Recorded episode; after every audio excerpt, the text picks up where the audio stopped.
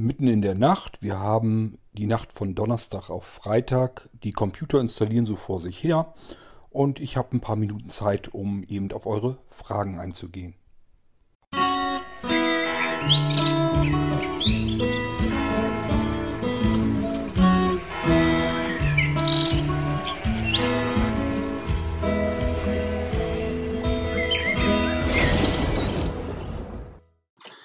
Hallo Kurt, ich bin's nochmal der Wolf. Ich habe folgendes vor. Ich habe den Noxus, den Blinzeln, den du mir ähm, gegeben hast, beziehungsweise den ich von dir gekauft habe, mal vor, da mal komplett eine neue Festplatte reinzumachen und eine Sicherheit dann über Drive Snapshot herzustellen, also als wäre die Festplatte jetzt die eigentliche fertig. Ich wollte das äh, experimentierhalber mal probieren, dann eine leere Festplatte reinzusetzen Jetzt habe ich folgende Frage, ich das natürlich machen kann.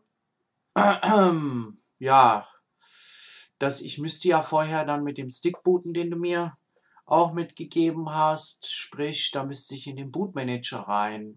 Welche F-Taste müsste ich denn mal drücken, um die Bootauswahl zu sehen, wenn ich dann per USB was angeschlossen hätte, um davon aus zu booten? Um dann die Sicherheit mit einer externen Platte dann auch zu rufen, beziehungsweise wenn ich die dann in den Noxus selbst reinstecke, ähm, eine Festplatte, dass ich davon aus die Sicherheit mache. Wollte ich einfach mal testen für den Fall des Falles, dass ich mal mein System selbst herstellen möchte, komplett.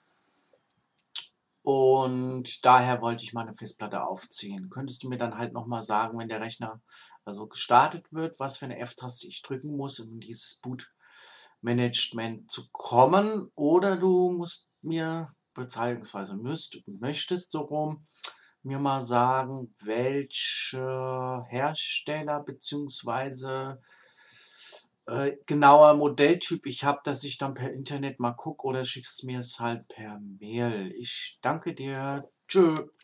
Wolf, die Boot-Auswahltaste, damit du in die Boot-Medien kannst und die auswählen kannst, ist die F10 im, am Nano.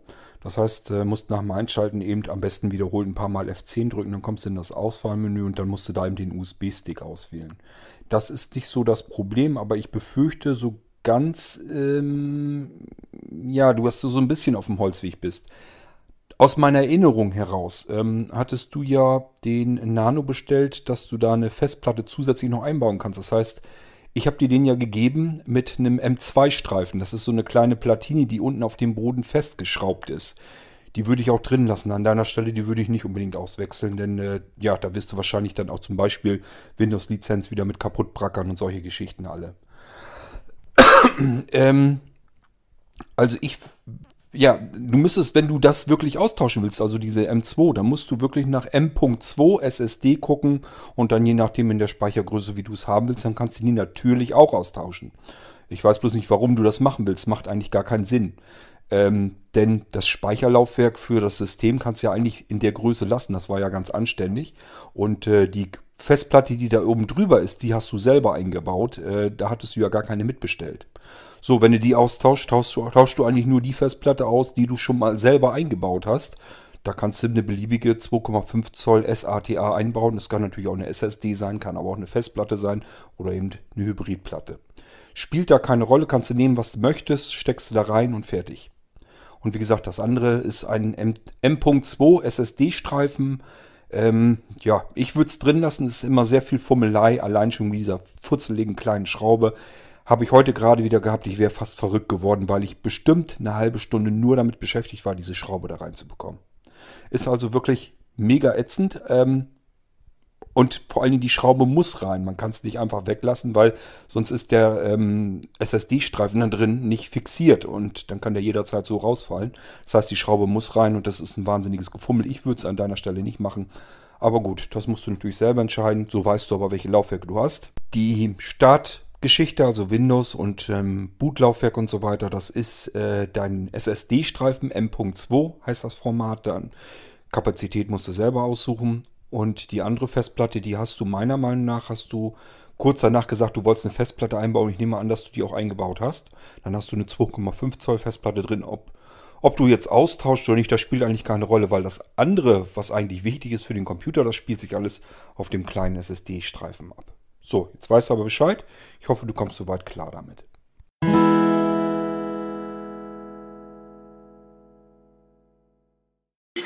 So, hallo Cord.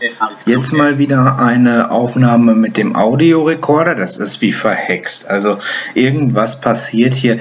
Jetzt ist er wieder richtig laut. Jetzt geht das wieder alles von der Lautstärke her.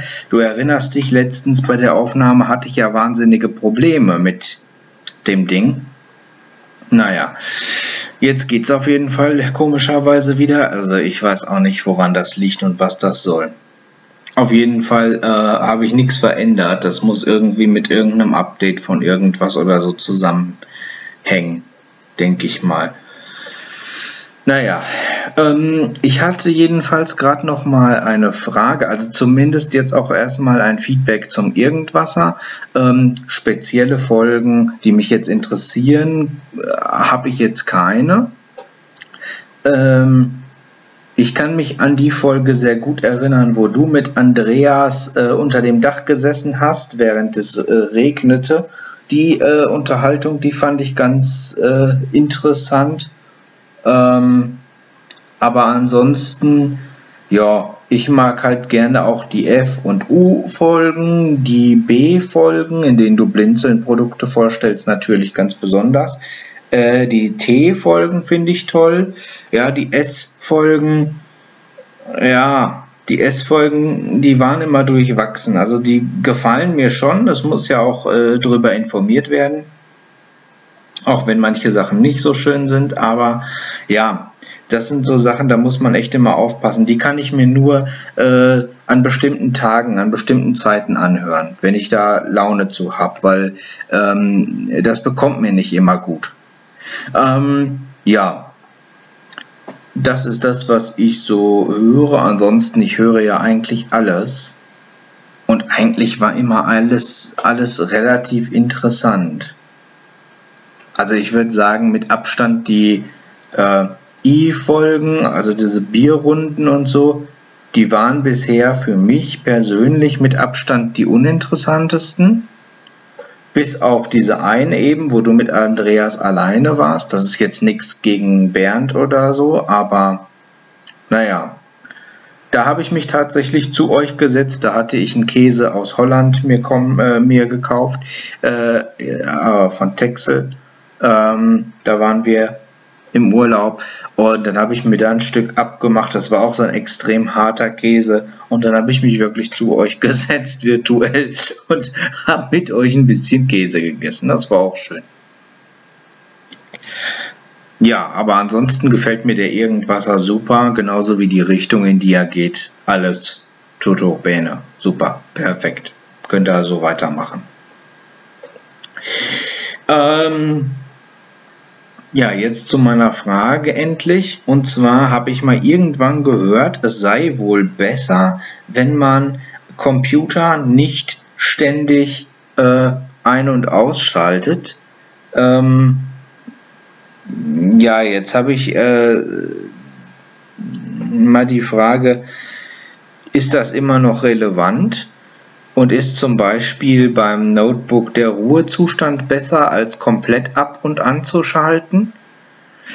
Weil ich versetze das Notebook sehr oft und sehr gerne in den Ruhezustand, weil es halt eben auch dann schneller wieder oben ist. Aber mich würde mal interessieren, ob das fürs Notebook oder den Computer alleine generell auch schonender ist.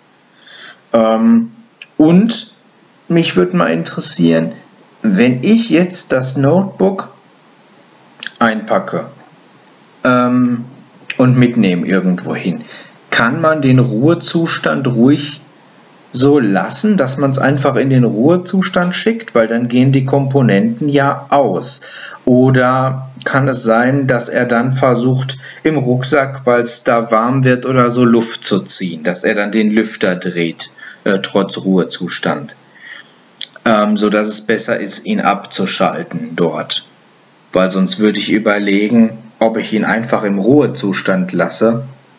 Ähm, ginge ja auch, eventuell. Naja, vielleicht kannst du dazu ja was sagen. Okay. Ciao. Bin gerade angefangen, wollte mir wieder Notizen schreiben. Sind es doch bloß zwei Sachen, die du gefragt hast. Die hätte ich mir fast sogar vielleicht merken können. Na gut, sicher ist sicher. Also du fragtest ja erst, ob dieses An- und Ausgeschalte vom äh, Rechner, ob das ähm, heutzutage immer noch gilt, dass das schadet. Das kommt noch aus Zeiten, wo wir alles mechanische Laufwerke in den Rechnern drin hatten. Ähm, da müssen überall komplette Motoren angetrieben werden und dadurch besteht eine äh, Spitzenlast beim Einschalten. Das heißt, das Netzwerk wird bis an die Grenze ran äh, geschaltet und äh, alles zieht besonders viel Strom eben wenn äh, der Rechner eingeschaltet wird, weil alles gleichzeitig anfängt und alle Motoren gleichzeitig aufdrehen wollen. So, und da hat man dann wirklich gesagt, okay, wenn es denn irgendwie machbar ist, also ich würde jetzt nicht zum Beispiel, wenn man eben eine Mittagspause macht, Viertelstunde, halbe Stunde oder sowas, würde ich einen Computer einfach nicht deswegen ausschalten, ist Quatsch. Heute spielt es mittlerweile keine Rolle mehr, denn du hast hauptsächlich in den Rechnern SSD-Festplatten, die ähm, haben keine mechanischen Teile mehr. Die DVD-Laufwerke sind größtenteils aus den Rechnern mittlerweile schon fast verschwunden. Und damit ist das Ganze eigentlich obsolet geworden. Äh, spielt keine große Rolle mehr. Wenn du natürlich noch eine alte Kiste hast mit ganz vielen Festplatten drin und DVD-Brennern und so weiter, also dass das Ding wirklich noch voll ist, so wie man es früher mal hatte, dann ist das vielleicht immer noch äh, gegessen, das Ganze. Aber äh, ansonsten äh, beispielsweise mit deinem Nano Sense, mit dem Nano, mit deinem Notebook spielt alles keine Rolle mehr, weil da eben keine großen Spitzenstromverbraucher mehr drin sind. Und äh, da kann nicht viel passieren, da verschleißt deswegen nichts. Dann meintest du, was besser ist, Ruhezustand oder runterfahren. Ganz einfach, du hast es mit dem Windows zu tun. Ähm, es gibt zwar Windows als Serverbetriebssystem und das läuft ja soweit auch, aber dennoch, wenn man das vergleicht mit anderen Betriebssystemen, sollte man Windows ganz einfach ab und an mal herunterfahren und komplett neu starten, damit das ganze Ding wieder sauber geladen und gestartet wird. Windows ist eigentlich kein Dauerläufer, dafür ist das Ding einfach, ja, schmutzt sich dann selbst zu schnell zu, ähm, hortet eine temporäre Datei nach der anderen und äh, haut sich den Cache immer weiter voll. Also normalerweise wäre es ganz gut, ähm, wenn man das Ding ab und an einfach mal komplett neu startet. Das heißt, den Ruhezustand kannst du ruhig mit benutzen. Ähm, musst du aufpassen, es gibt ja diese Energiesparoptionen in zweierlei. Einmal äh, Suspend to RAM. Das heißt, ähm, ja, der Rechner schaltet ab und lässt den Arbeitsspeicher einfach unter Strom, sodass der Inhalt äh, weiterläuft. Das merkst du eigentlich, weil dadurch entleert sich der Akku trotzdem leicht weiter und äh, ab und zu kann es auch passieren, dass ein Lüfter wieder anspringt. Wenn du das aber nicht hast und der Rechner rödelt und fährt sich richtig komplett runter, es spielt keine Rolle, dann hat er nämlich ähm, Suspend to Disk und äh, ja, dann hat er sozusagen die, das Speicherabbild von deinem Arbeitsspeicher schreibt dir als Image-Datei auf die Festplatte, in dem Fall auf die SSD und sagt, wenn du nächstes Mal einschaltest beim Booten, dann boote doch jetzt nicht das System neu, sondern lade einfach wieder diese Image-Datei zurück in den Arbeitsspeicher und dann äh, schalte durch. So, und deswegen funktioniert das mit dem Ruhezustand eigentlich sehr schön.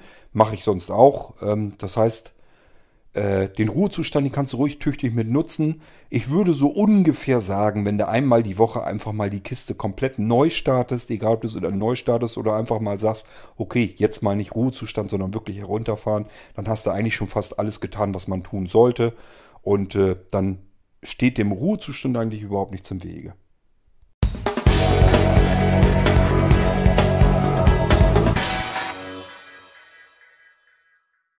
Ich bin's nochmal jetzt mit einer Fragenfolge und zwar ist mir der Gedanke gekommen, ähm, äh, da wollte ich mal wissen, ob das geht.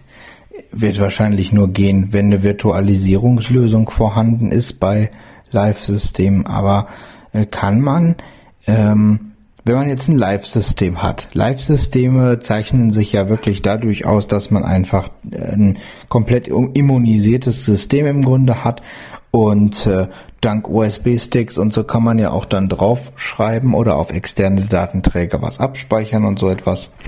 Ähm, ist ja so eine Alternative zu fest installierten Systemen, damit man genau das nicht machen muss, aber eben, naja, äh, entweder was retten kann oder aber tatsächlich ja auch produktiv arbeiten kann mit den Dingern. Und zumindest mit manchen. Jetzt wollte ich wissen, äh, ist es auch theoretisch möglich, ähm, eine VM über ein Live-System zu starten und zu benutzen. Ähm, klar, man müsste da Virtualisierungslösungen haben.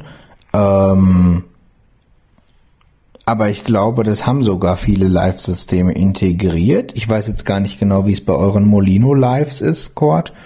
Äh, ob das da, ob das das da gibt oder ob das da schon mit dabei ist. Würde mich mal interessieren, ob so etwas auch möglich wäre, dass man das äh, auch machen kann. Ja, das äh, wär's. Hm, wäre mir lieber gewesen, du hättest gesagt, was du exakt genau vorhast. So muss ich ein bisschen raten. Ich vermute mal, du hast jetzt ja deine virtuellen Maschinen auf dem normalen Computer, möchtest jetzt ein Molino Live-System beispielsweise starten und das wiederum soll dann die virtuelle Maschine starten. Ähm, das sollte eigentlich gehen. Ich bin mir nicht ganz sicher, inwiefern das Anpassung braucht. Du hast aber ein Problem, das heißt, das hast du eigentlich nicht, weil du hast genug Arbeitsspeicher. Ähm, wenn du ein Live-System startest, diese Live-Systeme, die Windows-Live-Systeme zumindest, die entpacken sich immer in eine ähm, RAD, also in die RAM-Disk hinein. Das heißt, die knapsen sich was vom Arbeitsspeicher ab als Laufwerk, als Festplattenlaufwerk und entpacken sich dort äh, hinein. Das ist ein Image immer, was dann dort hinein entpackt wird. Und dann laufen diese Live-Systeme eben aus deinem Arbeitsspeicher. Dadurch wird eine ganze Menge vom Arbeitsspeicher abgeknapst. Ähm, und äh, ja, du musst einfach nur genug Arbeitsspeicher haben, dann funktioniert das Ganze auch wieder. Ähm, ich bin bloß am überlegen. Also du hast ja sowieso, du hast ja auf den Molino Lives hast du ja tatsächlich sowieso eine virtuelle ähm, äh, Virtualisierung mit drauf. Die haben ja immer Virtual Systems mit drauf. Weiß nicht, ob du das schon mal gesehen hast bei dem Molino Live System. Äh, egal ob es ein Windows ist oder ein Linux oder sowas, ähm, wenn man da drauf guckt oder so, da ist üblicherweise ist da tatsächlich äh, Virtual Systems mit drauf.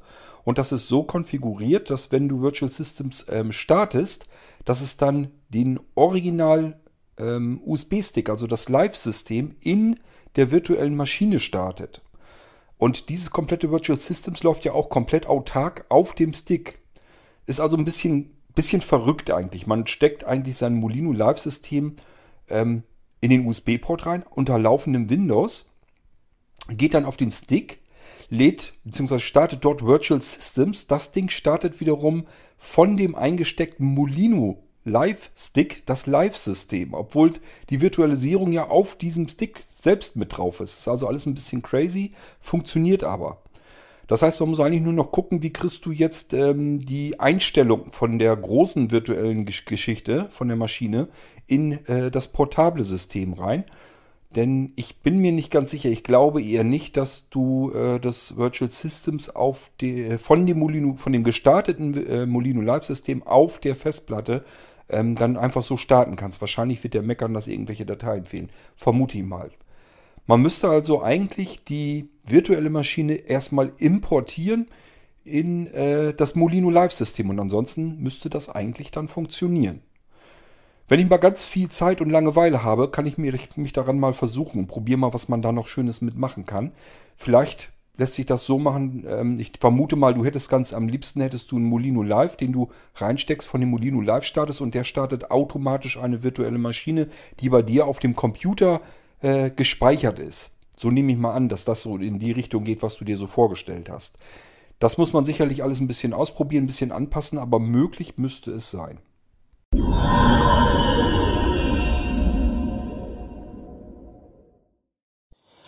Hallo Kurt, ich bin's nochmal. Ich wollte mal auf die Müllhalden-Betriebssysteme sprechen. Da gehört Windows auch dazu, aber Android ganz speziell. Das heißt ja, man installiert viel im Android und dann löscht man's und dann ist es doch nicht weg. Dann braucht man wieder Apps, um es richtig zu löschen.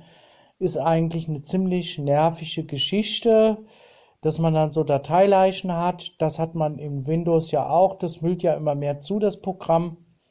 Sprich, die Temps und Prefetch wachsen bis ins Unermessliche. Nach einem Jahr wird man das dann auch merken. Ich weiß natürlich, dass man ins Laufwerk, ins Hauptbetriebssystem, also Windows 10 in dem Sinne, unter Windows Prefetch Temp da aufmacht den Kram und markiert und löscht. Es gibt auch gewisse Tools, die da einem helfen sollen. Die aber im Prinzip gar nichts bringen, weil du dann sagst, die machen das schon richtig, aber das Problem ist, dass du dann halt eventuell haut's dir dann so Sachen weg, dass wenn er dann, wenn das Betriebssystem am Suchen ist und findet das nicht, dass du dann halt Fehlermeldungen und so kriegst. Da wäre ganz nett, wenn du mal erklären könntest, wie reinigt man denn ein Betriebssystem bzw. räumt das richtig auf? Sprich, gerade mit so Dateileichen und sowas, was dann automatisch vom Betriebssystem gemacht wird, was zum Teil manchmal Berechtigung hat, aber auch wieder nicht. Okay, danke, ciao. Stopp, Schalt. Wolf, normalerweise sollen ja die modernen Betriebssysteme das relativ gut alleine in den Griff bekommen. Stichwort heißt Garbage Collection. Einfach vielleicht mal in Wikipedia schauen, was die zu tun bekommt auf einem normalerweise aktuellen modernen Betriebssystem. Die laufen eigentlich überall die Dinger und sollen für Sauberkeit und Ordnung äh, sorgen. Das funktioniert natürlich nicht so hundertprozentig, das hast du schon ganz richtig erkannt, zumal das Betriebssystem dir eben auch nicht was weghauen will, was du eventuell vielleicht dann doch nochmal gebrauchen kannst und dich dann bloß ärgerst, dass es dann doch irgendwie verschwunden ist und du wolltest es als Sicherheit vielleicht noch einfach auf dem Datenträger drauf lassen. Das heißt, ab und zu kann man Windows einfach mal sagen, hier, mach mal groß äh, reine, putz dich mal ein bisschen und dann kann man damit eigentlich einiges machen. Wie gehst du vor? Ganz einfach, ähm, aber ich vermute mal, dass du das Ding sogar schon kennst. Ähm, das ist einfach die Datenträgerbereinigung von Windows. Das heißt, du gehst über den normalen Arbeitsplatz, also dieser PC bei Windows 10, ähm, Kontextmenü von deinem Laufwerk, in dem Fall von dem C-Laufwerk von Windows. Dann äh, hast du ja unten Eigenschaften, da gehst du drauf. Und im Eigenschaftsdialogsfenster hast du unten eine Schaltfläche Datenträger bereinigen. So, und das machst du. Und wenn du das hast und äh, die letzte Installation, also Update, Upgrade und so weiter, schon etwas länger her, du weißt, das System läuft stabil, dann kannst du unten nochmal auf so einen Link klicken, äh, das irgendwie äh, Systemdateien löschen oder bereinigen oder irgendwas steht da mit System irgendwie was. Da auch nochmal drauf gehen, dann rechnet er nochmal durch und dann äh, sammelt er noch mehr zusammen, was weg kann. So, und dann kriegst du zuletzt kriegst du eine Übersicht, wo du Haken setzen kannst, was er alles wegnehmen soll und was nicht. Und wenn du da überall Haken hinsetzt, ähm, kannst du auch schauen. Unten drunter rechnet er dir zusammen, wie viel Platz das jetzt schafft. Und dann sagst du einfach, jo, jetzt machen wir sauber hier auf OK und fertig. So, dann geht er da einmal durch. Das kann, je nachdem wie viel Krempel da drauf ist, ein bisschen länger dauern. Und dann macht er dir das Laufwerk sauber.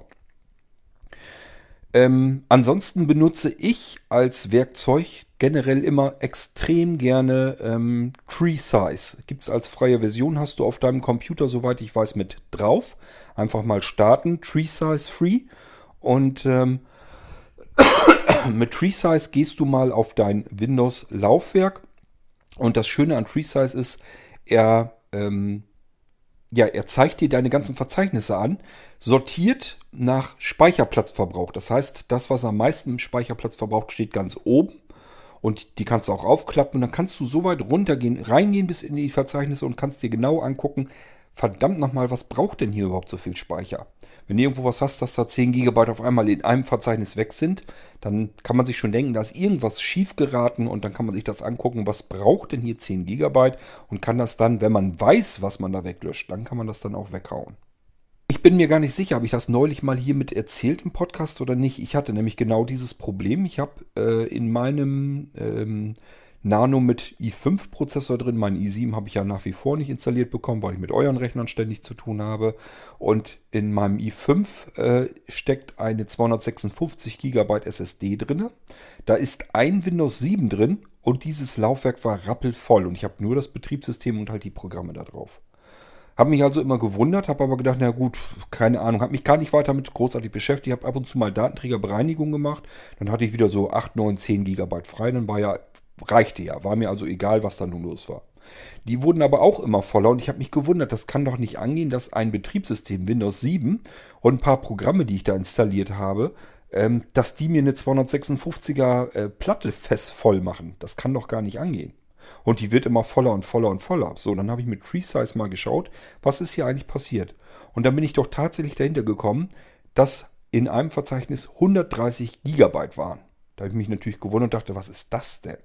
Ja, und das war der Grafikcache von ähm, vom Media Player.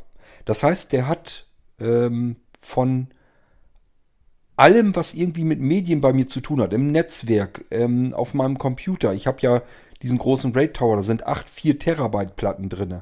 Dazu das NAS-Laufwerk, auch 8 Terabyte Festplatten drin. Äh, plus die Laufwerke, die in dem Nano selber noch mit drin sind. Also der hat halt alles genommen, was er irgendwie finden konnte.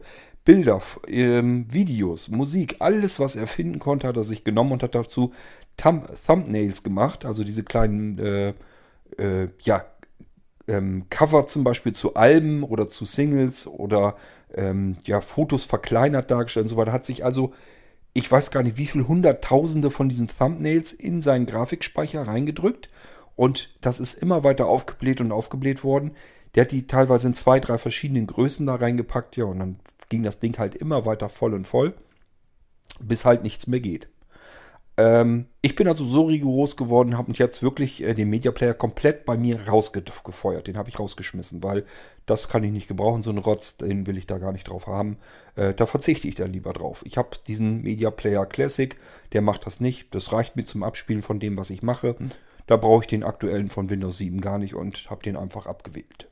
Mit diesem Tree Size Free kann man wunderbar solche Sachen herausfinden, kann genau gucken, was braucht denn hier so viel Platz. Ähm, Tree Size Free brauche ich alleine schon, wenn ich hier ähm, CDs und DVDs mastere. Denn äh, das mache ich natürlich in einem Verzeichnis auf der Festplatte. Ja, eine CD kann ich maximal 700 Megabyte gebrauchen und bei einer DVD etwas über 4 Gigabyte, also muss ich ein bisschen aufpassen. Zeigt mir das Verzeichnis aber ja nicht an, wie viel das gerade ist. Klar, kann ich eben auf Eigenschaften gehen, er fängt an zu rechnen und zu rödeln. Das ist mir natürlich viel zu mühselig, das dauert mir viel zu lang. Und TreeSize ist viel schneller und zeigt mir zudem sofort an, ähm, ja, wo sind denn die ganzen fetten Ver äh, Platzverschwender drin? Und dann kann ich einfach die Sachen, die größten Sachen von dieser CD- oder DVD-Sammlung einfach rausschmeißen. Und, ähm, das heißt, ich kann genau gezielt sehen, aha, diese Sachen hier, das sind zum Beispiel äh, was weiß ich, wenn ich eine CD habe, kann ich 700 Megabyte verballern.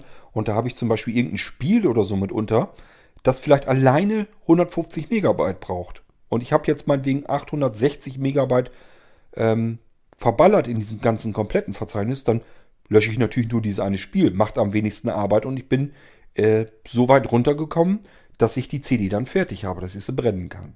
Also dieses Tree Size Free ist wirklich wunderbar und praktisch. Ähm, ist, glaube ich, in Englisch, ist aber nicht weiter tragisch. Letzten Endes geht es dann nur um die Daten.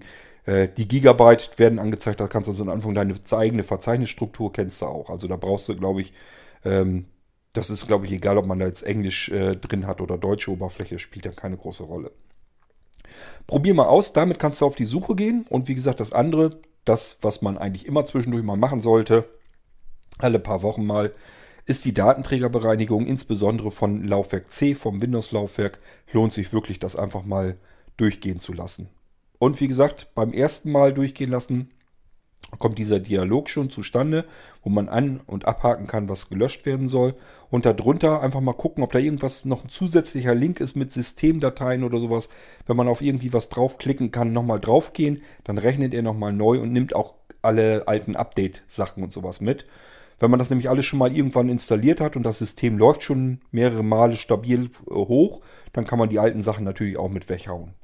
Und äh, ja, somit kriegst du erstmal vor allen Dingen wieder vernünftig Platz und das klappt eigentlich schon ganz gut. Und diese ganzen anderen, diese Pseudo-Voodoo-Tools, äh, die benutze ich persönlich überhaupt nicht. Also diese ganzen Aufräum-Tools, die es für äh, Windows gibt, die sind meiner Meinung nach einfach nur, ja, äh, homöopathische Mittel, also das kannst du vergessen.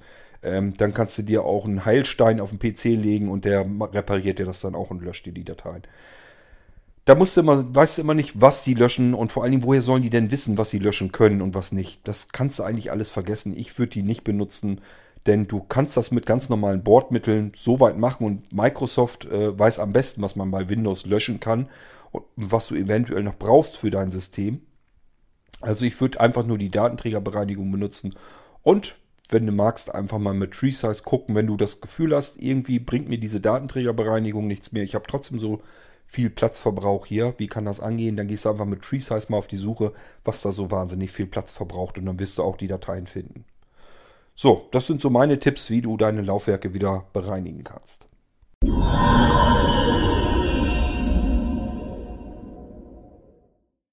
Das war's schon, unsere kleine Fragen- und Antwortenrunde. Mehr gibt's gar nicht. Waren nur die vier Audiobeiträge, macht aber ja nichts. Haben wir eine kleine F-Folge noch eben gemacht.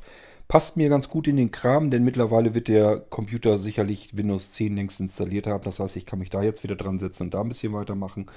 Gehe dann noch gleich duschen, dann gehe ich auch bald ins Bett. Morgen wird's wieder, beziehungsweise heute wird's wieder ein harter Tag werden. Und äh, ja, ich wünsche euch ähm, wir haben Freitag. Ja, kann ich euch eigentlich schon äh, ein schönes Wochenende wünschen. Ähm, ich vermute mal, dass ich im Laufe des Tages irgendwann vielleicht noch eine U-Folge fertig bekomme und wenn nicht, ja, dann ist das halt so.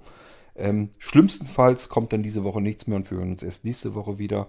Bis dahin würde ich aber sagen, macht euch ein schönes Wochenende. Tschüss, bis dann. Euer Gott Hagen.